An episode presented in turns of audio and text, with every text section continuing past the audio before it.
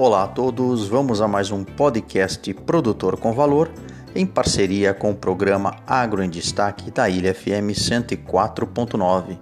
Vamos ao nosso pod de hoje, ó, falando em tecnologia e sustentabilidade. Produtores do setor de hortifruti apostam em bioativos naturais.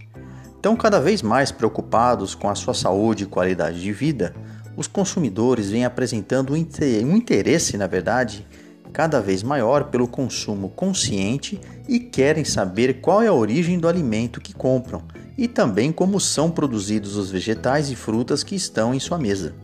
É nesse cenário que se integra o uso de produtos de origens naturais, sem impactos negativos nas lavouras e ao meio ambiente.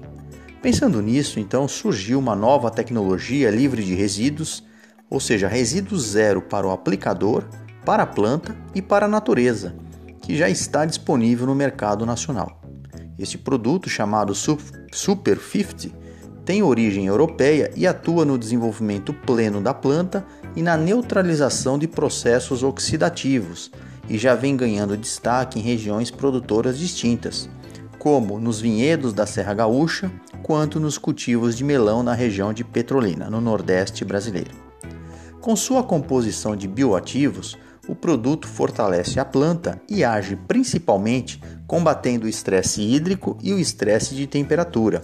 Um bom exemplo de seu uso é na citricultura, ou seja, ele auxilia a combater a queda fisiológica dos citros durante o início e após a florada, e como resposta, uma boa qualidade e produtividade entre 5 e 15%, o que é uma realidade muito boa para as produções atuais.